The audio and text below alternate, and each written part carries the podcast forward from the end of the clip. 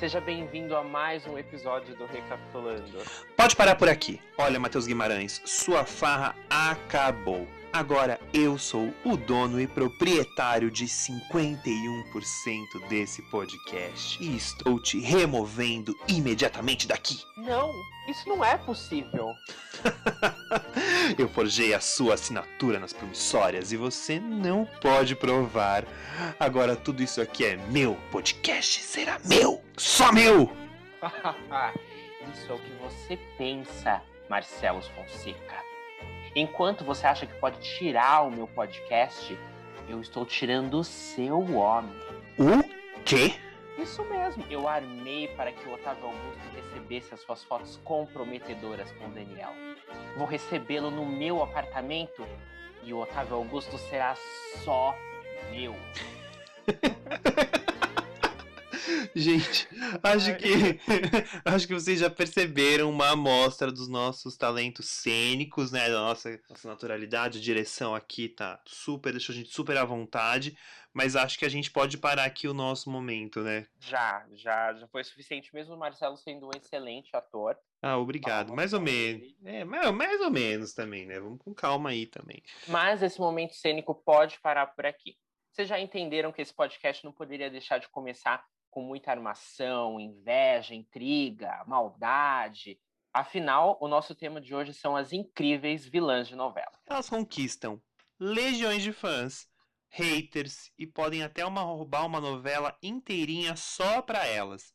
Mas assim, antes da gente entrar nesse poço de maldades, seja bonzinho com a gente, vai, e assina o Recapitulando aí no seu tocador de podcast favorito. É rapidinho, não custa nada. E garanto que você vai e vai ser melhor para você, viu? Não se esqueça que lançamos os episódios quinzenalmente. Então assina, se inscreve no nosso canal se você estiver ouvindo aqui pelo YouTube. E também segue nosso perfil no Instagram, o arroba podcast recapitulando. Porque perder os nossos episódios pode acabar sendo muito prejudicial para você. Então, não sai daí. A gente se encontra em algum cativeiro escuro logo depois da vinheta.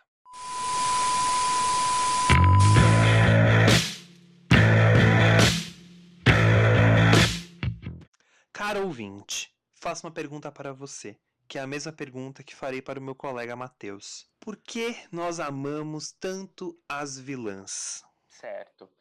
Eu eu não sou um especialista como o Marcelo, eu vim pensando no tema e, e etc.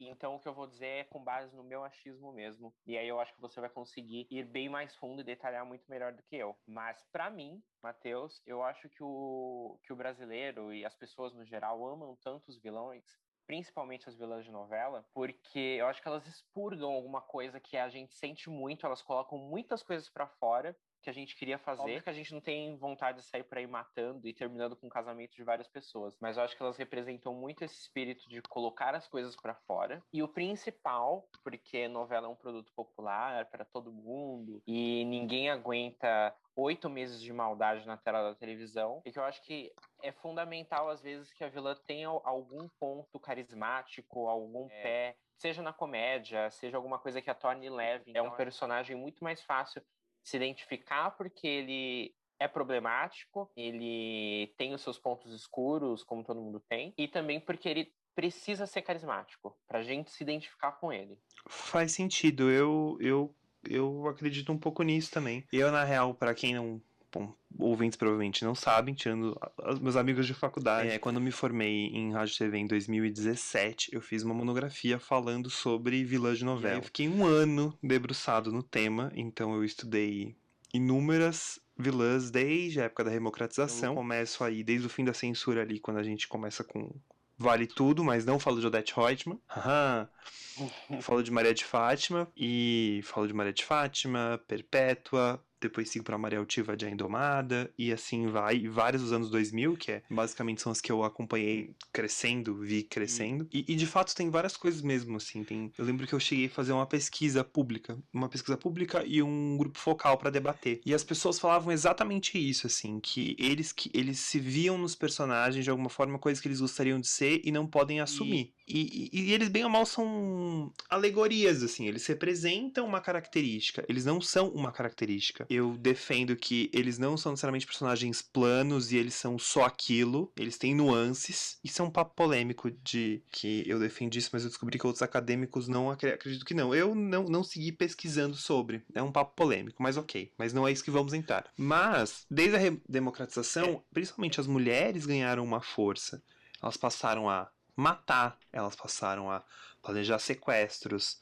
Não é que você não tinha isso em novelas dos anos 70, você até tinha, mas era muito diferente. Quando você para pra pensar o que, por exemplo, a Flora de A Favorita faz, o que. É... Mesmo a Maria de Fátima, que se joga de uma escada pra, pra perder o bebê, para não assumir o bebê do. Pra perder aquele bebê que pode ser o bebê do, do seu amante, cara é o tipo da coisa que é muito melodramático, mas a gente não sabe, assim, é muito diferente do que você via nos anos 70 e etc. É um outro Sim. tipo de vilania. É uma vilania que pega em arma, se precisar atirar, atira, se precisar deixar a mãe no olho da rua, deixa. Se precisar. É... Elas seguem muito aquilo que elas querem. Tem, tem uma coisa que eu acho, acho não sei se você percebe isso. E eu acho que é por essa identificação. Por exemplo, ambição. Não, não é um problema ser ambiciosa. A questão é que os, os meios, o... a forma como elas lidam com a ambição é um pouco des desmedida e aí cai nos lugares perigosos. Mas elas não são. Mas todo mundo é ambicioso de alguma forma, mas a maioria das pessoas são. Só que elas ali, elas são ao extremo. Tudo é extremado. É, esses personagens a gente vê eles na vida, assim, de alguma forma. É. Vou dar um exemplo de uma vilã, porque aí eu já não vou ficar aqui fazendo um monólogo, né? Mas aí, por exemplo, Lembra de Marta de Páginas da Vida? Sim. Era uma vilã. Sem dúvida. E me diz, quantas Martas a gente já não viu na vida? Martas, desculpa. Nossa, inúmeras. Porque ela era uma mulher. Eu acho que ela estava mais próxima. Ela realmente, como você comentou, ela não precisava pegar em armas, ela não matou ninguém, etc. Mas ela, acho que ela estava mais próxima de ser uma pessoa que a gente pode encontrar na vida, porque ela era gananciosa, ela era caráter era muito duvidoso, né? Ela tinha regras morais muito próprias. Muito, muito. O fato de, do o próprio preconceito dela em relação à neta, de negar a neta que tinha síndrome de Down, era uma maldade, né? E ali você tinha todo um, um ou seja, ela queria aceitar o dinheiro do do ex-cunhado, do, desculpa, do do ex-genro, eu tenho muitos problemas com relações familiares, parentescos.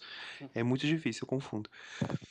Bom, e é, eu acho que todas elas têm alguma coisa que a gente conhece, que a gente reconhece. Essas características existem. As pessoas são ambiciosas, as pessoas querem, as pessoas querem se dar bem, as pessoas querem ter dinheiro, as pessoas. E, e não é necessário. Não sei se você tem essa sensação. Eu, eu... acho que elas buscam muito mais coisas para elas do que necessariamente um destruir o outro, destruir o outro por destruir, por ah não, eu quero isso porque eu gosto daquele homem ou eu não vejo isso. Eu vejo elas muito mais buscando, assim, realizações próprias, porque eu quero ser rica, eu quero me dar bem. E, e elas utilizam muitas vezes os seus homens como grandes peças. Carminha faz isso com o Max, a Laura faz isso com o. Com o Michê com o Michê. A Fátima faz isso. Eu nunca tinha parado para pensar nesse, nesse ponto específico, mas é verdade. Eu acho que na nossa dramaturgia não tem tanto vilã que eu quero apenas esse homem, quero esse casamento. Tem, mas são comparados vilãs que são gananciosas, querem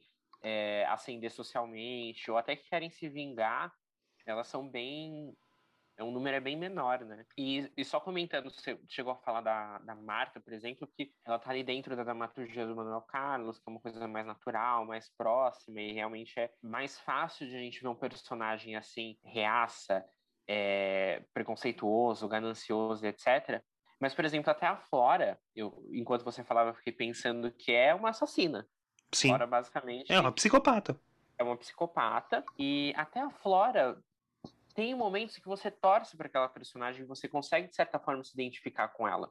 E eu acho que vai muito pelo texto, porque tem tantas frases, tantas coisas maravilhosas que a Flora fala que não, uhum. não sejam realmente maravilhosas, é, que são muito maldosas. Mas gente, pelo amor de Deus, todo mundo já pensou alguma coisa horrorosa e quis muito colocar para fora. E aí eu acho que a Odette Reutemann também parte desse desse preceito de ser uma pessoa que está lá falando, jogando impropérios para o público e, e não tem como você não se afeiçoar com ela de certa forma, né? Exatamente. Isso que você falou é verdade, assim, eu acho que todas elas jogam com o público. Elas jogam pro público. E eu acho que é aí que tem o. E eu, eu digo mais, assim eu sempre acho que as que vencem, que ganham destaque, são as que elas jogam sem prometer, mesmo assim. A maioria das que a gente considera surpresa, assim, cara, são históricas, são icônicas, nenhuma delas foi prometida que ia ser a mais terrível e a mais temida de todas. Não, porque aí, quando você pensa na mais terrível e tal, vai cair num, num lugar horroroso, vai cair num, num lugar quase maniqueísta. Aí, sei lá, você para pra pensar. Aí você para, lembra de Nazaré Tedesco, que é considerada uma das maiores. Nazaré tem frases maravilhosas, ela é 100% bem-humorada. E qual era o principal drama dela? Cara, ela não queria perder a filha dela. A filha dela tirou essa filha que ela roubou, que ela criou como filha dela, tirou ela de um lugar difícil, que era o lugar da prostituição. Deu uma estabilidade para ela, deu uma vida. A hora que ela perde essa filha, que ela corre o risco de perder essa filha, é como se o mundo dela desabasse. Sim. Então, assim, não importa se ela vai ter que descer a porrada na, na Maria do Carmo, não importa. Ela não quer perder o que dá estabilidade para a vida dela, o que dá um eixo para a vida dela. Então, é, isso era uma coisa que eu fiz no, no, meu, no, no, meu trabalho de conclusão de curso, que era entender as motivações dessas personagens. Elas têm motivações muito claras, né? Nada é, é gratuito. E quando é gratuito, o público não compra. Ou não tem a mesma repercussão de quando você tem um, uma intenção mesmo. Porque aí entra o esse papel que a gente estava comentando até aqui, que elas precisam jogar com o público, elas precisam ter alguma característica que conquiste o público. Exato. E se a sua personagem não é bem construída, se você não entende as motivações dela, não tem como você se afeiçoar e, e, e ter identificação com aquele personagem, né? É, é muito complicado. Acho, por exemplo, tem algumas. Você citou o personagem que promete o que não promete. E na hora eu pensei na Nazaré, porque eu lembro muito de Senhora de Destino, e eu lembro que a Nazaré, por exemplo, ela fica capítulos sem aparecer no começo. Uhum. E aí, quando ela uhum. aparece, ela tá com aquele visual ainda é. bem é. para baixo, que é quando ela perde o marido, ela é uma outra pessoa, e depois que ela perde o marido, ela vira a Nazaré, né? Que a gente tem na memória. Então, realmente, era uma personagem que não prometia, ninguém sabia na época. Eu lembro muito disso, mesmo sendo muito novo. Agora, por exemplo, uma outra vilã também do Agnaldo Silva, Teresa Cristina. Teresa Cristina já era mais velho, eu já acompanhava é, bem mais as notícias, etc. E desde que saiu a notícia de qual seria a história, coisas de noveleiro que pesquisam, prometia-se que Teresa Cristina seria pérfida, seria horrorosa, seria a pior pessoa do mundo. E aí, se você gosta de Teresa Cristina, bom para você, uma opinião sua. É, mas eu acho que ela teve que conquistar muito mais por se escorar na comédia. Não se escorar, mas depender da comédia para poder chegar ao público e conquistar o público. Enquanto, por exemplo, na Nazaré você entende a motivação, você entende a profundidade da personagem, o que está levando ela aquilo. Né? E aí tem uma, uma clara diferença. Sim. Eu até perdi mais ou menos o que eu tava falando mesmo. Não, mas eu acho. Não, mas, mas essa sua volta foi perfeita, porque não é nenhum problema. Porque o real. Porque aí existe uma questão de que já se sabia o que funciona. Porque quando você entra com a Teresa Cristina, as pessoas já sabem, teoricamente, já sabem o que se quer. Uma vilã bem humorada, que vai fazer coisas horríveis, mas o, o bom humor dela vai amenizar. A Teresa Cristina foi construída para ser uma. para referenciar a Nazaré. E aí a personagem ficou nem lá nem cá. Ela ficou. Por mais que ela é muito lembrada, é uma personagem importante eu também não, não sou fã, eu falo dela no meu TCC, mas não, não é um personagem que eu amo. Tem outras vilãs que eu gosto muito mais. Mas eu acho que ela fica. Ela, em vários momentos no arco da personagem, ela é o mesmo da Nazaré. Ou seja, se aproveita um arco de sucesso para tentar reimplantar. E é isso. E é o resultado que a gente já viu. Exato. É... Então, acho que a gente já falou mais ou menos sobre como é necessária a construção dessa personagem, qual é a diferença entre a personagem que a gente entende ou não. E aí eu te pergunto, esses são os pontos que você acha mais necessários para a gente ter uma boa vilã? O que, o que você. Acho que essa pergunta vai mais como espectador do que como uma pessoa que está analisando, etc. Sim. O que você gosta e o que é uma característica para você é, considerar uma vilã boa e gostar de assistir? Primeiro, eu Eu não acho que o humor tem que ser a, o primeiro plano da personagem. Eu acho que ela tem que ter doses de ironia, tem que, ela tem que ser bem humorada. Não é pra ela virar uma sketch. Porque eu acho que quando vira sketch, esvazia. Tudo que vira sketch, que assim. Porque, ah, porque tem que dar risada. Aí eu acho que esvazia. Um exemplo que eu vou dar que é maravilhoso é que eu vou, eu vou acabar citando isso do TC, porque fez toda parte do processo de pesquisa, então é um pouco. não tem como separar. Eu tava reassistindo Avenida Brasil no box em DVD. Uhum. E aí eu fui assistir o. Aí eu, eu não assisti a novela inteira, assisti uns trechos. Eu assisti o capítulo que a Carminha é levada pro cativeiro que ela mesma plantou do sequestro que ela mesma tinha plantado. Uhum. Aquilo é simplesmente surreal de genial. Eu acho que eu já falei disso no episódio de Avenida Brasil. Mas é tão bom, porque é tão bom. Porque ela começa a falar: Ué, cadê os meus queijos que eu pedi? Que porra é essa? Tipo, eu não falo que porra é essa, mas, mas que, que, que, droga é essa? Não é do jeito que eu. Eu só durmo com blackout. é, é verdade. E aí é uns surtos que você fala, cara, isso é genial. Porque aí você tá em. A mulher, ela plantou o próprio sequestro. E ela tá reclamando do serviço que... dos sequestradores. É tão surreal. Eu adoro quando ela foge e ela vira pro Marcos, pega aqui, leva uma sacolinha. Pobre tá sempre carregando uma sacolinha. São frases que eu nunca esqueci. Então, ó, ó as frases. E aí, e é, é, isso, assim, é, é a mesma frase do, do Picasso no banheiro da Flora, entendeu? Exato. É, eu pensei nisso na hora. São sutilezas, são graças. É, ou, por exemplo, quando a a Laura vai enfrentar a Maria Clara Diniz no banheiro. A Maria Clara Diniz enfrenta a Laura no banheiro. E a Laura fala: Não sabia que você gostava de mulher. Eu até me. Como é a frase? Você sabe ela de cor? Eu até curto, sabia? Mas você não faz muito meu tipo. É algo mais ou menos assim.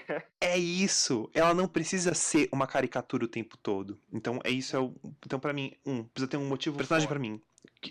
Cara, precisa ter um motivo forte. Ela precisa saber o que ela quer porque para mim, se a vila ficar correndo em círculos e não vai, aí eu acho que vira Tom e Jerry. E que não é necessariamente ruim Tom e Jerry, mas eu acho que precisa, eu acho que ela precisa ter, sabe assim, cara, eu o objetivo dela, eu quero as joias. Então se você quer as joias, o que você vai fazer para ter as joias? Vou fazer isso. Vou fazer aquilo. Ela tem claro isso e as dificuldades vão rolando. E eu não me incomodo da, da vilã no início ganhar muito terreno, eu acho que faz parte. As pessoas falam, ah, mas no início é tudo fácil. Mas a vilã precisa ter as coisas um pouco fáceis no começo mesmo, que depois ela vai se fuder bastante. Né? Então, assim. é, por exemplo, o caso da Maria de Fátima. Cara, eu acho genial. Ela simplesmente vende a casa da mãe, larga a mãe na, na, na, na rua e vai pro Rio de Janeiro comprar vestidos. Sim, é, Maria de Fátima é, é o concurso. E aí tem isso que você estava falando no começo sobre não ter não ser 100% calcado na comédia, não ficar dependendo só disso, né? A gente tem Maria de Fátima, que não é uma personagem engraçada. Ela não tem momentos de comédia, Odette Reutemann. Até a Cristina, a vilã do Valcir Carrasco, tem Vai, tem um momento que jogam ela no chiqueiro, mas ela é uma personagem muito mais para baixo, muito mais soturna. São, uhum. Por mais que seja uma novela das seis, eu acho que os momentos de comédia dela são muito mais pontuais. Uhum, é, e, e, conquistou o público, né? Não, não, sei se você tem mais a falar sobre o que você gosta. Desculpa, acabei te cortando. Não, mas fala. Eu acho que é, é, basicamente isso. Eu acho que isso, isso. Se ela tem os seus objetivos, seja uma ambição, seja uma ambição de ascensão social, de ambição de riqueza, uma ambição de amorosa, o que seja, ela tem isso bem definido. E ela não tem medo do ataque, de atacar, eu, de verdade, eu já tô torcendo. Só que ela não pode ser. Eu não gosto de personagens eu sou má. Como eu sou má. eu tenho um pouco de preguiça, porque aí vai para um lugar que eu não gosto. E que eu não acho que é ruim. É um lugar que eu, Marcelo, não gosto. Que é quase um lado novela mexicana clássica, assim. Oh, sou má. Muito má. acho meio tosco. É, aí eu acho que cai no maniqueísmo que eu também não, não curto. Pensando aqui, eu acho que é mais fácil dizer o que eu não gosto, o que eu acho que pode fazer uma vilã chata do que eu, o que eu realmente gosto. Então, eu não engulo personagens maniqueístas. Já comentei com, acho que com você uma vez, detesto personagem falando sozinho. E, e aí eu acho que cai muito nesse, nesse estereótipo da vilã maniqueísta que você comentou agora. Ó, oh, como eu sou má. Ninguém é bom o tempo todo, nem mal o tempo todo. É, isso não impede, por exemplo, que a gente tenha uma personagem como a Nazaré, que é extremamente ruim durante muito tempo, mas tem uma parte humanizada, enfim. Nossa, é realmente difícil dizer o que, o que a gente gosta numa vilã, né? É muito difícil. Porque aí, sei lá, mas pode dar exemplos, assim, ó. Um exemplo que é um que eu não. que eu gosto muito e, e eu acabei conhecendo um pouco tarde para escrever o TCC foi o caso da Branca. Eu adoro a Branca Letícia Barros de Mota. Com frases de efeito. Tem uma frase que é horrorosa. Ela é muito errada, tá, gente? Mas assim, pra ver, na boca dela, que ela fala assim: Isabel, até uma menina de 15 anos sabe a arma mais antiga das mulheres. E você não consegue usar esse truque. É, a frase, eu não lembro exatamente, mas é tão maravilhoso que é muito uhum. errado. É basicamente, é basicamente ela fala de dar um golpe na barriga e é muito de uma cretina, entendeu? Mas é muito gostoso de ouvir, assim, o jeito que ela fala, porque ela vende a verdade dela. Frase de reality show. Eu venho com a minha verdade. Ela vende. A verdade dela é certo ou errado? Aí é outro, é outro questionamento, mas é a é. verdade é. dela. Não, eu adoro. Eu adoro vilãs que que sabem trabalhar com ironia. Então, nossa, é difícil pensar agora. Eu devia ter, eu pensei em várias coisas pro episódio, mas eu não pensei nisso. Mas eu adoro o texto da Flora, por exemplo, eu acho que é incrível e, e trabalha muito bem com essas ironias e um texto bem afiado. Eu adoro vilãs que sabem tirar sarro da cara dos outros. Ah, lembrei de uma coisa. Eu adoro vilãs é, dissimuladas. Eu acho, para mim, é um sabor tão delicioso quando a vilã engana as pessoas, quando ela é cínica, quando ela tá abraçando o velho de frente, vira de costas e chama ele de velho babão. Adoro. É muito bom. E, e, isso acontece muito com a Flora, acontece muito com a Carminha. Eu lembro muito da Flora do. Acho naquele filme de quatro horas não acontecia nada. Aquele filme preto e branco horroroso. É muito bom. Muito bom. É muito bom. E, e, é isso, e eu concordo com você. Eu gosto quando elas são dissimuladas, quando elas são fingidas, que é o caso da Maria de Fátima. Mas, por exemplo, eu amo aquelas que. Tem um, um quê de vilã que eu gosto também, que são as vilãs que mostram uma parcela da sociedade, ou mostram. Hum um, um, tipo, que nem. E eu acho que o Agnaldo Silva fazia isso muito bem nas novelas de regionalismo. Cara, a gente tá muito conectado, porque na hora, antes de você começar a falar, eu comecei a pensar em Perpétua.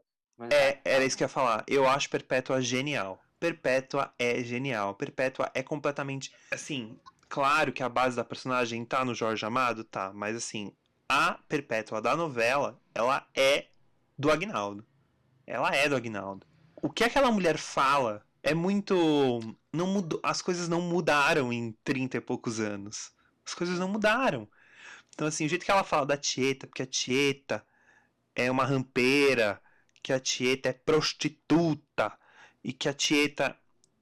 E no fim ela guarda na casa dela pênis do marido morto na caixa. E aí você fica assim, que essa mulher pode falar dos outros, sabe? Tipo, e aí tem toda uma questão de, de religião, que calca na religião. E é uma crítica muito ferrenha. Eu adoro os personagens que são, são mais críticas. E eu acho que, de verdade, assim, nos nossos últimos anos, eu acho que a gente tá um pouco carente desse tipo de, de abordagem. Eu acho que, quando eu tô falando isso, eu falo muito dos anos 80, anos 90, que é logo depois do, do fim da, da censura. Os autores falam, falam que podiam, que não podiam. Eu vou dar um exemplo que tem um. A pessoa né, só para dar um exemplo disso do que pode e não pode, eu lembrei do, do, daquele capítulo de, Selva, de Salvador da Pátria, que o personagem Suzy Rego fala transar em 15 segundos ela fala umas 8 vezes. Não, mãe, porque você tem que transar, porque todo mundo tem que transar, porque é tão gostoso transar, porque transar, porque você tá sempre, você não transa, transa, transa. Gente, assim, isso em 86 não teria, em 88 você já tem. Sim. Em 89, mas assim, é um, existe uma liberdade, né? O, tipo, mesmo a Maria Altiva, a Maria Altiva de A Indomada, ela prega isso, assim, ai, porque temos que. Eu quero preservar a, a honra da família pelos direitos porque Deus está comigo contra as, as prostitutas, esqueci o nome da, do termo que ela usava. E ela começa uma caça, aquela e as, e as meninas não faziam nada contra ela. Então existe um, uma força de discurso que é muito maravilhoso. Eu, eu sou completamente apaixonado pela Maria Tiva e pela Perpétua. Eu acho que esse, esse recurso de usar essa questão religiosa é muito é muito forte. Eu acho eu concordo, inclusive, quando você disse que a gente está carente disso, porque eu, enquanto você falava, eu fiquei pensando no, nos últimos exemplos que a gente teve assim. Não me vem nada muito mais recente, sabe? Uhum. Eu lembrei, talvez, de Babilônia, que foi uma experiência terrível na televisão brasileira, mas aí eu lembrei do núcleo ali que tinha da Arlete Salles, do. Era o Marcos Palmeira? Era o Marcos Palmeira, que era um, um político corrupto e aí a mãe era uma dessas carolas hipócritas, é, que inclusive até eu não assisti a novela inteira, né? Eu e o Brasil inteiro. E, e mas eu lembro de um pedaço que eu acho que o personagem da Luísa Reis, que era a neta dela, era estuprada ou era assediada, era alguma coisa assim bem pesado. E aí era, era o clássico da, né, da Carola, da, da mulher de Deus e etc., culpando a neta por pelo sabe, acontecido. Pelo, pelo, acontecido. Então, eu acho que realmente esse personagem é muito necessário, principalmente nos tempos que a gente está voltando hoje. E, e, é uma crítica sempre muito bem-vinda, porque é, eu acho que a gente não vive num mundo, quer dizer, a maioria das pessoas não está numa realidade onde tem alguém matando, roubando e, e terminando o seu casamento o tempo todo. É, mas a gente está num mundo em que a cada esquina tem alguém para. Ai, nossa, vou me sentir muito. Pessoas que reclamam no Facebook, sabe? Jogam frases de efeito no Facebook. Mas a cada esquina tem alguém para falar mal da sua vida. E principalmente para apontar o dedo para você, para o que você faz, deixa de fazer. Julgar, né? Pessoas dorme, que julgam. Que você não dorme. Exato. Pessoas que julgam. E geralmente as pessoas que julgam. É, não estou generalizando, mas tem sempre alguma coisa por trás, né? Elas sempre julgam calcadas em algum algum preceito moral do mais diverso, né? Decadente, é antiguíssimo e enfim.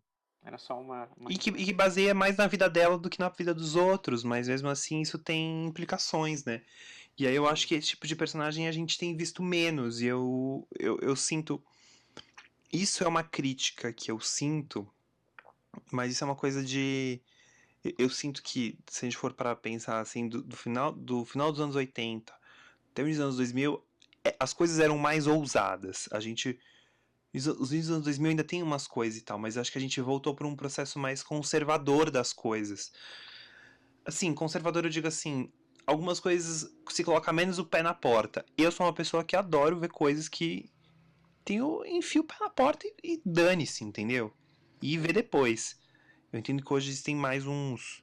Até porque questão de. questão financeira, né? Nenhuma emissora hoje é absoluta em nada, então existem várias questões. Mas, é, eu, bom, resumindo, Perpétua e Altiva são esse perfil de donas da moral e dos bons costumes e que a gente sente falta de ver. E são clássicas. São clássicas. E aí, a gente tá falando tanto de vilãs, vilãs. Por que você acha que os vilões, os personagens masculinos, não têm tanto o mesmo apelo que as vilãs têm? Primeiro que eles são em. Eles estão em menor quantidade. Se for para. Eu lembro, que eu, eu lembro que tinha um dado de uma pesquisadora que, se eu não me engano. Assim, era um número muito absurdo. Existe um dado que mostra que se eu não me engano, acho que 80, 90% das vilãs de um certo período, acho que de um período de 25, 30 anos, de novelas das nove, eram todas mulheres. Aí você me perguntou por que eu acho. Primeiro, porque eu acho que elas são mais carismáticas. E segundo, porque eu tenho a sensação que as motivações com elas ficam mais claras. Não sei. Não sei, não sei. É, é, é uma dúvida que eu nunca consegui Primeiro que todo mundo fala, as pessoas já pensam em, em, mulheres, assim. Não sei se porque novela é um produto teori, teoricamente mais feminino. Mas é, os homens sempre tiveram nessa posição de. Sempre foi, entre aspas, liberado homem matar, roubar, descer a porrada. Não é algo que, se a gente for para pensar historicamente, sempre foi um papel do homem. Né? Os grandes. Os grandes vilões da história sempre foram homens, né? O poder político e tal sempre esteve na mão dos homens. E as mulheres não. E ali eu acho que quando você começa a colocar o, o, o poder de, de fazer maldades na mão de mulher, chama atenção. Não, aí você para pensar, qual o personagem vilão que deu maior. Tem um vilão, único vilão homem que é efetivamente um sucesso. Tem um só. O Félix. É, que é uma gay. Sim. É, era sobre isso que eu, eu até. Eu até deixei o nome dele no roteiro, não sei se provavelmente você viu, pra eu, que eu queria comentar sobre ele, para não esquecer. E no meu TCC eu, eu falo dele também. não tem como não falar. Não tem, não tem. Não, eu concordo total com o que você diz, e isso foi uma das, das questões que eu mais pensei enquanto eu estava ali esquematizando o que a gente ia falar, porque eu acho que parte muito desse ponto que você comentou, de que a novela, historicamente, é associada como um produto feminino, é um produto para a mulher, é, porque a mulher que estava em casa, desde a época da radionovela, estava ouvindo, então era um produto para elas. E, e aí também associa-se muito a um, um quesito ultrapassado, quesito não, um, é, um ponto de vista ultrapassado, um ponto uhum. de vista, é já muito antiquado de que emoções geralmente são atreladas ao sexo feminino, né? De que mulheres demonstram emoções. Eu lembro muito, há muitos anos atrás eu li uma entrevista, se não me engano, do Agnaldo Silva, de algum outro grande autor, ele fala que ele prefere muito mais personagens femininas, porque as personagens femininas externam as coisas, colocam as emoções para fora, falam sobre as emoções, enquanto os personagens masculinos não. Tudo bem que é, como eu comentei, é um conceito ultrapassado, mas também é um espelho da, da sociedade que a gente tem hoje, né? De que o homem ele é para dentro, ele é o, o, machão, ele homem não chora. É, já a mulher é liberado para ela trabalhar e colocar as emoções para fora. Então acho que por isso não só as vilãs, mas todas as personagens femininas em novelas, sejam elas protagonistas também, acabam sendo muito maiores e mais Sim. fortes do que os homens, porque é um produto que depende 100% da emoção é, do, do telespectador. Mas você tá certo. Eu concordo quando você disse. Você ia falar mais alguma coisa? Não, e é só puxar um gancho. Não sei se você quer falar do Félix, porque eu. Não, Acho mas. Até na, no começo a gente comenta que um, um vilão pode roubar uma novela inteira para ele, né? E é o caso do Félix não tem caso maior do que o Félix. O Félix ele começa como vilão e, na verdade, ele é o protagonista da história inteira. Exato, e é muito louco, assim. Pr primeiro porque ele é um personagem que tem vários traumas, ele tem várias questões ali de homofobia familiar, várias, várias situações super pesadas. E basicamente o que ele clama por muito tempo é atenção carinho, respeito, coisas que ele só consegue na base da força. E, e, realmente, ele é o personagem que rouba a novela, da metade pro final. Você não lembra aquela novela que a protagonista é a Paula Oliveira, com Malvino Salvador. Ninguém lembra disso. Ninguém. É a novela do Félix. A última cena, o desfecho de toda a história é do Félix. Para mim, a história era sobre ele desde o começo, né? E aí tem toda uma.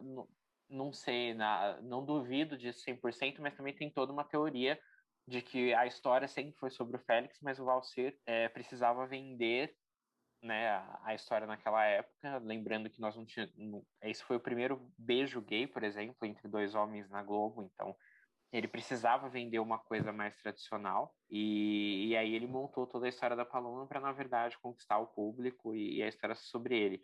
Não sei até onde isso é verdade, ele nunca confirmou nem desmentiu, mas é, não sei porque eu comecei a falar disso agora. Não, mas é importante. Esse, esse dado eu não sabia, mas, por exemplo, mas se você parar pra, pensar em Amor à Vida, ele é muito. Ele é, desculpa eu usar uma palavra forte. Ele é muito. É, ele é cruel. Ele é muito cruel, o, o Félix, assim. A gente esquece que ele jogou uma menina na caçamba de lixo nos, naquele capítulo de duas horas e meia. A gente esquece. Exato né? E a gente esquece completamente. Porque ele tem toda uma transição e ele tem um. Porque qual é a questão? Acho que aí entra. Existe a questão de externalizar, mas existe uma questão de demonstrar vulnerabilidade. As personagens femininas conseguem demonstrar vulnerabilidade. E, o caso do Félix, o Félix demonstra vulnerabilidade em inúmeros momentos. É, quando tem aquela viagem do primeiro capítulo, que eles estão todos em Machu Picchu, ele, ele demonstra que ele é ciumento, ele demonstra que ele tá infeliz. É, ele demonstra a vulnerabilidade dele quando ele tem o caso com o anjinho e ninguém e é escondido. Tem a questão da vulnerabilidade que é muito importante. Por isso que eu sou contra quando a gente fala que ah, personagem é, é plana, vilã é plana. Eu sou completamente contra quando falam que, por exemplo, Maria de Fátima é plana. Maria de Fátima é plana onde? Plana que eu digo assim, uma personagem que não tem. que ela é só isso. Ela não é. A hora que, que ela se vê num desespero, ela demonstra que ela chora, ela demonstra ela demonstra sua raiva, ela demonstra que ela fica triste. É o caso do Félix. O Félix é um personagem super complexo. Super Total, complexo. Muito complexo. Ele é muito complexo.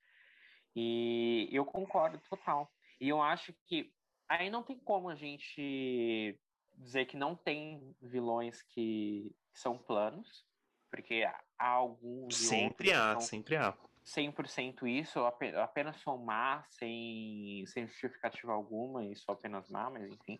Mas aí eu, eu acho que. Mas aí eu acho que ele confirma totalmente o que a gente vinha dizendo desde o começo, de que quando você tem um personagem que você entende a motivação, que entende o que levou ele àquilo, é, é muito mais fácil, né? O Félix, a gente só comprou, a gente, eu digo como total, como sociedade, um personagem gay a ponto de aceitar no último capítulo um beijo gay, e torcer, na verdade não só aceitar, mas torcer. Torcer, porque ele não foi, ele foi, ele foi desejado, o, o ele Exato. foi pedido por todo mundo. Isso só aconteceu porque a gente entendeu tudo que aconteceu na vida dele para ele chegar até aquele momento, para ele ser aquela pessoa que ele é. Então, não só no caso dos vilões, mas todos os personagens que a gente chega e fala, nossa, a gente adora personagem bem construído, é isso, sabe? É ter várias facetas. É, por, por exemplo, a Carminha, que é um lixo de ser humano, mas a gente entende o trauma que ela passou na, na infância. Um lixo bem no tema da novela, foi, não foi nem pensado. Mas a gente entende o trauma que ela passou na infância, aquele pai horroroso que ela tinha, e aí o que, que ela foi prostituta, que ela ralou pra caramba, que ela se deu muito mal. E isso foi construindo o caráter dela de uma forma muito torta para ela ser essa pessoa horrível que ela é. Mas mesmo assim, ela tem um lado muito humano que ela ama aquele filho de. Ela não gosta da menina, mas ela ama aquele, o Jorginho, assim, com todas as forças dela. Inclusive, lá vou eu novamente. É, tem uma teoria de que, na verdade, quem matou o Max foi o Jorginho, né? Eu adoro essa teoria, eu acredito 100% nela. Eu não conheço a teoria. No último capítulo, ela vai confessar o crime na delegacia, né? Na sala do delegado. E tá todo mundo lá o Jorginho, a Nina, a mãe Lucinda, a Murici, enfim. E aí ela chega e fala: Não, quem matou ele fui eu. Aí ela confessa o crime, etc. E o Jorginho tá sempre quieto, assim, calado no canto. E aí na hora que ela vai embora, ela olha muito assim para ele, tipo, sabe? E sai, sem nada. E aí depois, na última cena, no final, é, ele meio que está mais disposto a perdoar ela. Então tem toda uma teoria de que o Max estava lá para matar a Nina, então o Jorginho chegou, matou, ela assumiu o crime para ele poder realmente perdoar ela. Eu adoro essa teoria, eu acredito totalmente nela. É, ela faz sentido. Você me contando desse jeito, eu tô comprando, mesmo descobrindo ela agora, mas ela faz sentido na minha cabeça. Porque é, porque no fim, vários momentos, tudo que ela queria era que o Jorginho aceitasse ela como mãe. O carinho que ela tinha com o Jorginho era um carinho de mãe, mas era aquele amor, é o amor torto dela, é o jeito torto. Então eu, eu acho super cabível. Então, mas é uma é outra personagem que tem nuance, você entende. Por exemplo, a Laura Cachorra. Ela viu o pai dela sofrer horrores. Ela passou fome, ela sofreu, teve uma vida horrorosa. A mãe também. A mãe viu perder, ela viu que ela tinha um mundo para ter e ela não teve. Ai, justifica? Claro. Assim, se todo mundo ter todas as injustiças do mundo, todo mundo resolver fazer o que as pessoas, essas vilas fazem, a gente tá lascado. Mas assim, no mundo ficcional faz completo sentido. Total. É justificável. Da, da Maria de Fátima, quando a gente assistiu Vale Tudo, né? É, ela não tem uma criação ruim, por mais que ela presencie algumas brigas no começo da novela entre o pai e, e a mãe, em, em questão a dinheiro, em questão de ter mais ambição, querer subir na vida, etc. Eu acho que ela não tem uma criação ruim, mas ela é fruto de, um, de uma sociedade e de um momento que, que é total o que é a crítica da novela, que é o, o que as pessoas fazem e como elas querem. É... Você tem que levar vantagem. É levar vantagem em tudo. É. Eu acho que ela é fruto total dessa, dessa moral que foi construída na sociedade brasileira a partir de um determinado momento de que você tem que levar vantagem em tudo, de que você, aonde você puder criar um, é, um jeitinho, um cambalacho em tudo, seja imposto em, em cima do outro, em sonegar, eu acho que ela vem, ela parte disso. Ela é uma representação, óbvio, que bem é, maximizada claro. dessa, desse conceito coletivo que se colocou na cabeça das pessoas.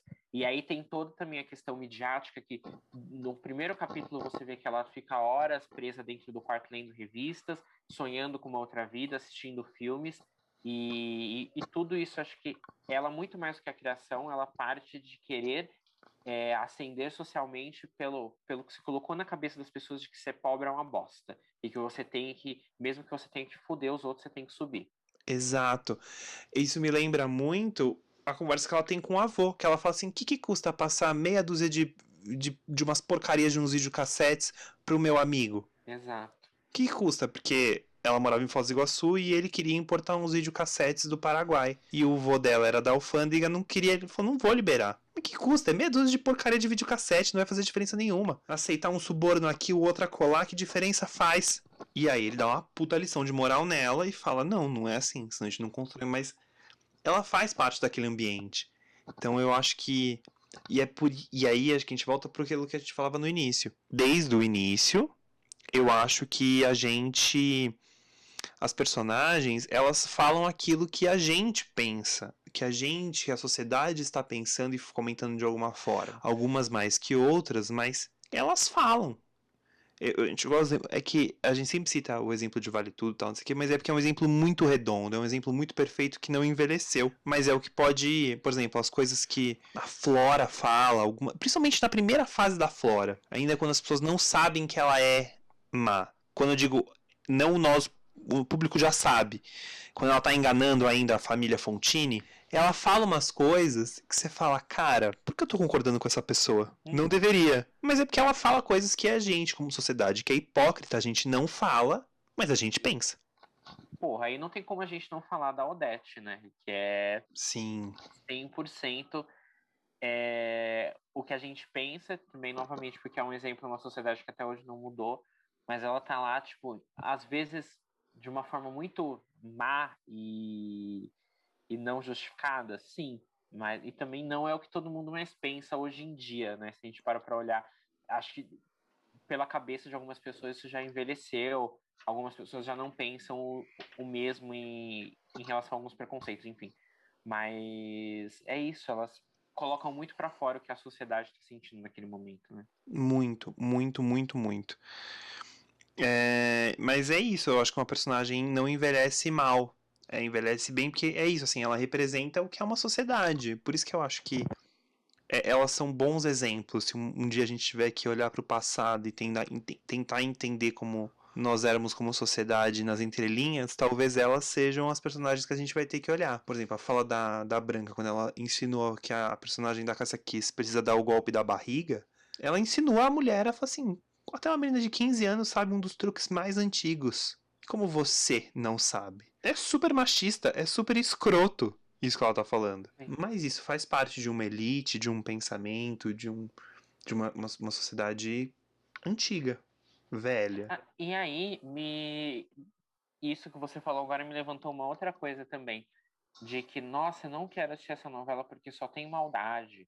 Ou então, eu lembro na época da personagem da Juliana Paz, da Bibi Perigosa, que foi um, um baita sucesso, as pessoas falando que a Globo a, né, ah, estava fazendo apologia a, ao crime, levando as pessoas... Romantizando. Era, romantizando, né? Gente, pelo amor de Deus, pelo amor de Deus, é uma novela. É, primeiro que a gente sabe que o bem sempre vai vencer o mal, não necessariamente em todas, tem algumas que, né, terminam lá em Paris com o Cauan Raymond, mas enfim, essa é outra história. Mas. Que não é um case de sucesso. Exato. Mas independente de ser do final, gente, se você tá assistindo aquela história e você não tá, e você tá pegando só a glamorização do crime, romantizando ela tirar foto com fuzil e não tá entendendo exatamente qual é a moral que está sendo dita é. e você não entende a moral que está por trás daquilo, desculpa, você tem uma, alguma coisa a resolver com você mesmo. Porque a, a história era muito clara o que acontecia com ela, o que ela perdia e o que ela abria mão socialmente, moralmente, em termos de família, etc., para estar tá ali, é. o que ela estava dando em troca daquela vida. Era muito claro aquilo. É, era bem exposto na história. E se você estava achando só lindo, é, se você estava só achando lindo e, e, queria meter o pau falando que era romantização, desculpa, você não estava entendendo alguma coisa. Eu acho que isso parte muito, é, isso se aplica a todos. Até o que a gente falou, por exemplo, ah, a gente está aqui cultuando, falando super bem da personagem da Odette Reutemann, porque ela falava impropérios, falava coisas horrorosas, por ser a personagem que ela é, pela crítica que ela carrega não pelo discurso dela. E, Exatamente. E que entender a separar o discurso da, da personagem. Então, mas aí eu vou um pouco, eu vou uma crítica um pouco além, tá? As pessoas fazem essa crítica porque é novela, porque isso acontece no cinema, acontece em, em, em séries, e as pessoas não fazem essa mesma crítica.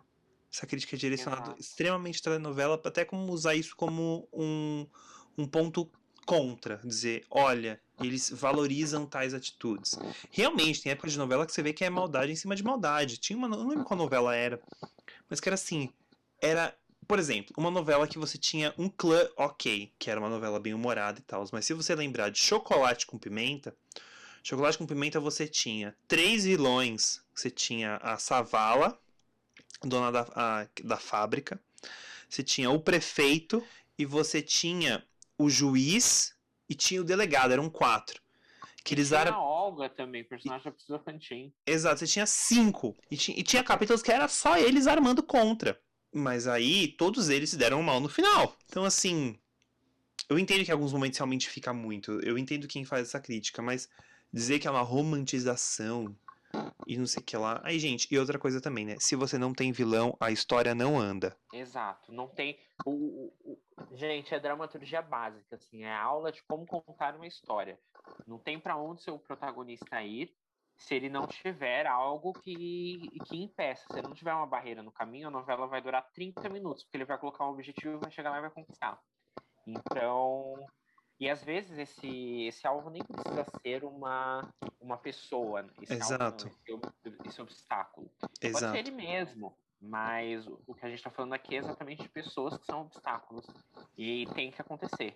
É isso. Uhum, exatamente, exatamente. E, e, te, e, tem novelas que tentaram caminhar para um caminho de não ter essas personagens, e no fim é um recurso que é tão potente que acaba utilizando desses, desses recursos. É, não tem como, né? É, quer dizer, tem, óbvio. É, tem muita, a gente tem muito personagem bom que é anti-herói, etc. Mas é como você comentou, é muito potente. Eu só queria comentar de. A gente falou de personagens masculinos. É, eu acho que o vilão, quando ele tem, ele acaba caindo muito no, no estereótipo do galã. Não galã, né? Mas um vilão. O, o homem, porque você se entrega e o homem que é um mau caráter. Sabe? Uhum. Charme, o conquistador. É isso. E você e tem vários. Tipo, Felipe Barreto, tem. Me vem muitos personagens do Gilberto Braga nesse momento. Mas é. Qualquer... Me vem qualquer um do. Ai meu Deus, do Gabriel Braga Nunes. Também o Léo de Sato Coração, sim. O personagem que ele faz em Família também, o, flaut, o flautista. Mas você tinha, você tinha muitos. Você tem muito esse perfil do conquistador, de fato. Não, mas talvez venha da proximidade, né? Daquilo que, ai, levando em consideração que a novela é feita para o público feminino, vem muito de todo mundo já se apaixonou por alguém que no final foi ver era uma bosta, era um crápula. E... Não valia nada. Eu acho que eles têm poucas nuances. Eles são chapados. Eles são mais chapados. Eles são mais previsíveis. E as personagens femininas, uma Bibi perigosa é completamente é, imprevisível. Assim como Carminha é imprevisível, Flora era imprevisível.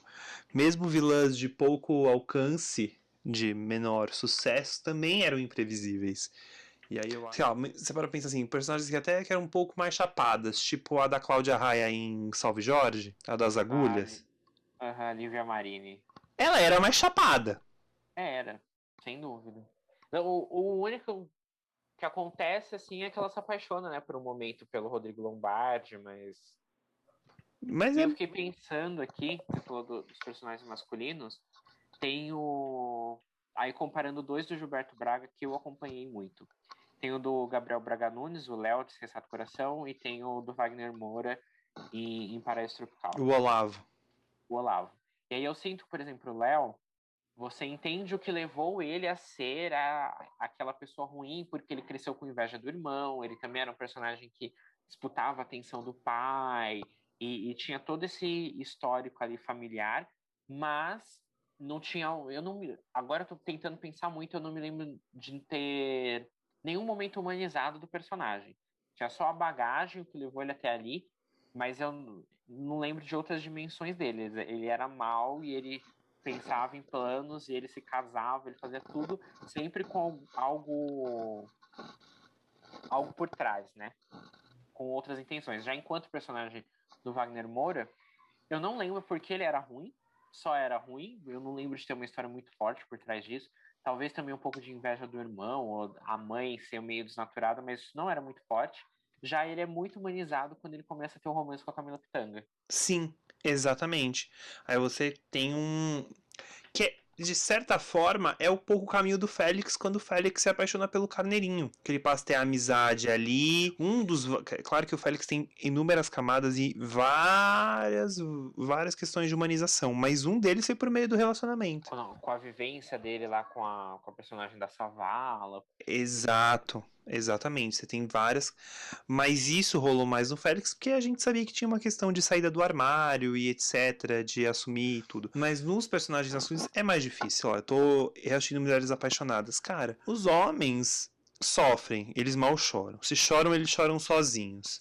Não são, eles não deixam ser vulneráveis. Os personagens não são vulneráveis. Então é difícil de você até às vezes falar assim, pô, eu queria torcer por você, mas você não me ajuda a torcer por você. Eu não consigo ver quem a pessoa é. E aí também é, é uma dificuldade, né? Porque, é, como a gente falou, é, a sociedade é meio colocada assim, né? Que o homem tem que ser uma um rocha. Homem, é, uma rocha, ele não chora, etc. E aí também, como você vai criar um personagem masculino e colocar emoções nele, fazer ele ser um personagem que erra e etc., é, sem que pro público, pro, pro grande público, ele se torne um banana. O, Exatamente um homem objeto, sabe? Porque, querendo ou não, no inconsciente do público ele espera certa virilidade. Então, acho que tem, é uma dosagem muito complicada de se fazer. É complicada. Aí você tem alguns personagens que fazem isso e caminham bem, e outros são. Mas eu acho que a gente tem um longo caminho ainda para ver um, um, vilão homem que não seja um empresário bem sucedido e inescrupuloso. Porque geralmente é isso. Geralmente eles são vários é, Marco Aurélios de segunda, de segunda geração, porque o Marco Aurélio ele inclusive tem momentos Marco Aurélio de Vale Tudo é um que tem vulnerabilidade. A hora que ele é, desconfia que o filho dele possa ser gay, isso tá sempre nas entrelinhas, cara, o cara desaba. Exato, sim. E mostra a vulnerabilidade. Mas é por isso, a gente tá dando mais um exemplo de Vale Tudo, porque é uma novela 100% redonda e que sempre impressionante, é muito bem construída. E ele realmente gosta da personagem da Cassia Kiss. É... Ele tem outras facetas, né? Tem. Tem outras facetas, mas que é muito difícil. Você não encontra isso em. E mesmo em outras novelas do Gilberto, você não encontra personagens tão bem construídos. É um, é um nível de construção muito perfeito que é difícil de você encontrar. Sim. Porque não é fácil mesmo. Ainda mais quando você tem cento e poucos personagens. Sem dúvida. E aí eu te pergunto, acho que, né, pra gente fechar, qual é a sua novela? Qual... Tá lá. Força do hábito. Qual é a sua vilã favorita e talvez até a sua maldade favorita? Nossa, eu sempre mudei de opinião várias vezes. Eu continuo batendo a tecla que a minha favorita é a Maria de Fátima.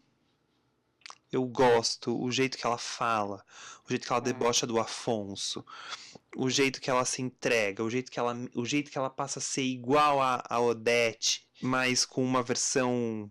O jeito que ela, que ela passa a ter dinheiro e passa a ser cafona. e se, é, tem um. Tem um pupurri de muita coisa ali que eu gosto. E a minha maldade favorita. É difícil essa. Uma das coisas que eu mais gosto é as pessoas serem duas caras. De tipo assim, ela, ai meu amor, ai você é tão fofo. Aquele banana daquele Afonso. Nunca, eu nunca vi um homem daquele tipo. Por isso vai ficar lá sozinho, merece uma Solange mesmo. Isso é muito bom. É tipo o que a Flora faz. Que a Flora começa a falar mal. E quando as pessoas começam a descobrir, ela começa a debochar na frente do, dos caras e das pessoas. É tudo de bom. É tudo que eu espero. E a sua? Porque a senhora nunca foi muito inteligente, né, dona Irene? Ah, eu adoro. É muito é, bom. É muito boa essa frase. Que velha safada. safada. Silveirinha se atracando com aquele outro velho babão. Tenha respeito. É muito bom. É muito bom. É... Ah, eu queria um compilado só de frases da Flora. não, não consigo, se eu falo muito bem outras. Eu adoro ela falando do Cauan Raymond. Que homem gostoso. Aquele rosto esculpido a canivete. A Donatella caprichou. É muito bom, eu amo. Que frase boa, mas eu ainda amo o, o, o Picasso no banheiro. O Picasso no lavabo, é. No lavabo. O Picasso no lavabo é tudo de bom. Eu gosto. Eu acho que a minha favorita, pensei muito, muito, muito. Eu amo Maria de Fátima, eu adoro a Flora. Mas eu acho que o meu coração sempre vai ser de Nazaré. Eu, eu acho que ela é a minha favorita. Porque, cara, é, é surreal. Não só pelos memes, assim, mas pelo fato de 16, 17 anos, sei lá quantos já, 17 anos, ela ainda ter essa força de ser um meme, por ela ter cruzado essa barreira. E por ser incrível, eu acho genuíno, sabe? Tanto que em nenhum outro momento da carreira do Agnaldo eu vejo algo semelhante. Depois ele tentou recriar e não deu certo eu acho ela ao mesmo, ao mesmo tempo que ela é má, ela é engraçada e ela é bagaceira. Eu ela é bagaceira. bagaceiras.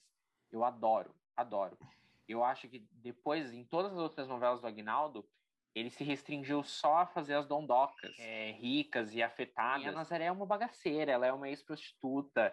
E são, são momentos que, assim, a Vila precisa muito da comédia, né? Ela se acaba crescendo e, e tendo um, um, grande apelo com o público por causa da comédia, porque ela faz atrocidades, vilanias assim horrorosas, mas ela não é só isso, né? Não. Eu acho também parte muito do carisma da, da Renata Sorrato. Eu acho que é uma entrega única, incrível. É. Ah, é... gente, não dá, é só ver os Eu vídeos, entendo. Entendeu? Eu, eu. Crazy. É, envelheceu como vinho, né? Realmente, os anos passaram e só fizeram bem pro material da, da novela. A novela tem várias outras coisas que eu acho que não são tão boas, mas a, a Nazaré é tão bem construída, ela é tão. que é, é um surto. É, ela, aí ela começa a entrar num, num surto que faz sentido. Tudo faz sentido ali. É muito louco. Eu gosto, eu gosto muito também. É uma das que eu eu aprendi, eu reassisti, quando eu reassisti eu fiquei, cara, realmente tem um, um o diálogo é muito bom. O, as, o, o que ela fala, o que ela, como ela se porta. E é isso, eu acho que um trabalho de vilã do, dessas, dessas personagens nunca é um trabalho só de escrita, é um trabalho de direção, é um trabalho da própria atriz que para dar um porque eh, depende de uma entrega e, e a Dondoca é o lugar fácil, porque Cara, se liga qualquer novela hoje, você tem uma dondoca afetada. Mas uma bagaceira não é fácil, porque você tem que se despedir de muita coisa. Não, e é incrível. Isso que você falou da direção, na hora eu lembrei, gente. Ela, em frente ao espelho, Genane Pereira. Genane Pereira. Aquilo é uma coisa 100% de direção e é icônico, é gostoso de assistir. É gostoso. O... Ai, qual era o outro que eu tava lembrando agora? Tem o Genane Pereira. Ai, tem o Gostosa, Raposa Felpuda. É incrível como tem o Só Te Valoriza. E aí ela coloca. Que ela coloca a roupa de enfermeira e faz um. É, é ridículo. Mas então, é a arte de ser ridículo. E não é todo ator que consegue ser ridículo. Que consegue não. se entregar ao ridículo. Num grau de, de, de saber de quem você é, do seu trabalho, para você se entregar nisso. Não é fácil. É gostoso, mas não é fácil. Uhum. E a Renata Sorra é tava ela... on point. ela parte, acho que a Nazaré ela parte de um trabalho único de todas as partes, da direção do Agnaldo, da Renata, porque, pô, ela foi a Leninha Reutemann, sabe? Era um, um outro tipo de personagem, não tem nada nem similar que ela nunca vai conseguir fazer, quer dizer, não conseguir, mas nunca vai ter algo como Nazaré. É, é incrível, eu acho, para mim é a maior. E, e, e, são personagens muito que nem. Eu tava achando ela em Filhas de Eva, que ela faz uma rica, que perde tudo e tal. E não é uma Dondoca afetada, é um outro tipo de. E mostra a, versat... a versatilidade da atriz. É uma atriz maravilhosa. Eu sou cadelinha de Renato Sorra, já vi duas vezes no palco. E as duas vezes que eu vi ela no palco, eu quase. Eu, eu, eu fiquei emocionado, assim. Porque é surreal. É uma, é uma presença. E tem atriz que fica marcada, né, como vilã. Atriz que faz vilã muito bem. Tem alguma que você mais gosta de ver como vilã. Ah, eu esqueci de falar minha maldade favorita. Eu falar, eu não tenho, não preciso nem falar muita coisa. É a Flora matando o Gonçalo de susto. Eu acho isso uma coisa gostosíssima, surreal. É, é, o tipo de coisa que se, se a gente vai explicar para um gringo, arranca gostosas risadas. É ele não vai entender nada. E ele não vai entender nada. Eu sei porque eu já. Ela matou o velho de susto. É só isso. Essa maldade para mim é absolutamente tudo. Não, isso você me lembrou quando eu tava tentando explicar pra um holandês a trama de Segundo Sol. E ele não entendeu nada. Ok, que eu não deve ter explicado muito claro. Ele falou, isso não faz sentido nenhum. Eu falei, mas faz. E é ótimo. Mentira, não, não era tão bom. Mas ele ficou um pouco chocado eu explicando. E ele, hã? Eu expliquei que era um cantor de axé que morria e era substituído. E ela vai pra Islândia? É, é, é umas perguntas. Sim, tem uma atriz que faz vilãs muito bem. Eu acho que tem duas atrizes que fazem muito bem, que são as minhas atrizes favoritas. Um, Adriana Esteves, que eu acho que ela vai muito além de ser atriz que faz vilã. Eu acho que ela é uma, ela é uma atriz muito completa. E ela faz muito. E é que ela, no fim, assim, ah, ela faz boas vilãs. Ela faz boas vilãs, mas eu não acho que ela. E outra personagem e outra atriz que eu adoro e que eu acho que faz vilãs excelentes, mas hoje acho que ela faz mais pontualmente é Glória Pires, né? Glória Pires Sim. pode fazer uma novela inteiramente em que ela vai aparecer deitada a novela inteira que ela vai estar tá brilhante. Deitada sem falar uma frase, ela vai ser parabéns, fenomenal, estupenda. Ela assim como a Adriana Esteves. Pode aparecer só o olho, eu vou falar, meu Deus, que interpretação magnífica. eu não consigo. Não tem um ruim. Não, não tem. Essa mulher é, é um ponto fora da curva. Por mais que eu, eu adoro as vilãs dela, acho tudo. Mas eu gosto também muito dela fazendo. Eh, como você falou, eu gosto dela fazendo tudo. Mas eu acho que ela pode ser mais útil, entre muitas aspas, fazendo mocinha, porque é muito difícil fazer mocinha. E não mocinha, mas protagonista. E é muito complicado, ela sabe fazer muito bem, de uma forma que a gente compra, porque eu acho protagonista muito mais difícil do que vilã. Ah, é... sim. Mas coitada dela já. Faça... Mas ela já deu azar também. Já teve vez que ela teve que fazer uma mocinha que, coitada, nem ela aguentava mais fazer a mocinha. De tão Meu. difícil que era a mocinha. Me recuso a dizer o nome. Ai, deixa o Jim pra lá. Então, é. Mas, nossa, eu gosto muito da Alessandra Negrini fazendo vilã. Eu acho que ela nasceu para fazer vilã, não querendo é, reduzi-la apenas isso. Mas, gente, ela é perfeita. Ela é brilhante, ela é brilhante como vilã. Ela é brilhante. E ela, acho que depois daquela novela das seis que ela fez, é aquela de época, não vou lembrar o nome agora. Orgulho e Paixão? Orgulho e Paixão. Eu acho que ela se encontrou e ela se mostra confortável naquele papel da, da vilã meio golpista, meio farsesca, sabe? Entendi. É, gosto muito da, sim, gosto muito da Alessandra Negrini. Eu acho que você já falou da Glória Pires, adoro as vilãs dela. Ah, eu acho que é isso. Não... Tem outras, com certeza, que fazem vilã. Adoro Laura Cachorra da Cláudia Abreu. Queria outra vilã da Cláudia Abreu, que eu acho impecável. Eu também. Mesmo a Cheyenne, que é completamente na farsa, é maravilhosa. É, é muito bom. Ah, a Cláudia Abreu é tudo. É tudo tudo. Underground, né? Underground só faz poucos trabalhos. Faz. Ela é. Ela faz por conceito, né? Mas. Não, todas essas que a gente gosta, a maioria só tá virando por conceito, né? Ainda mais. Mas aí a gente. É um, é um papo da gente que tem 20 anos e parece que tem 53. Então aí. E outra que eu acho que faz vilãs muito bem é Flávia Alessandra. Sim, sem dúvida. Mesmo que seja a mesma vilã, é muito bom. Mas é uma mesma vilã boa. Sim, é... Não, ela manda muito bem. Ela manda muito bem. Mesmo mas seja a mesma vilã, sim. É que Cristina e Sandra são iguais, né? São. Mas é São- muito boa. É muito boa. É isso?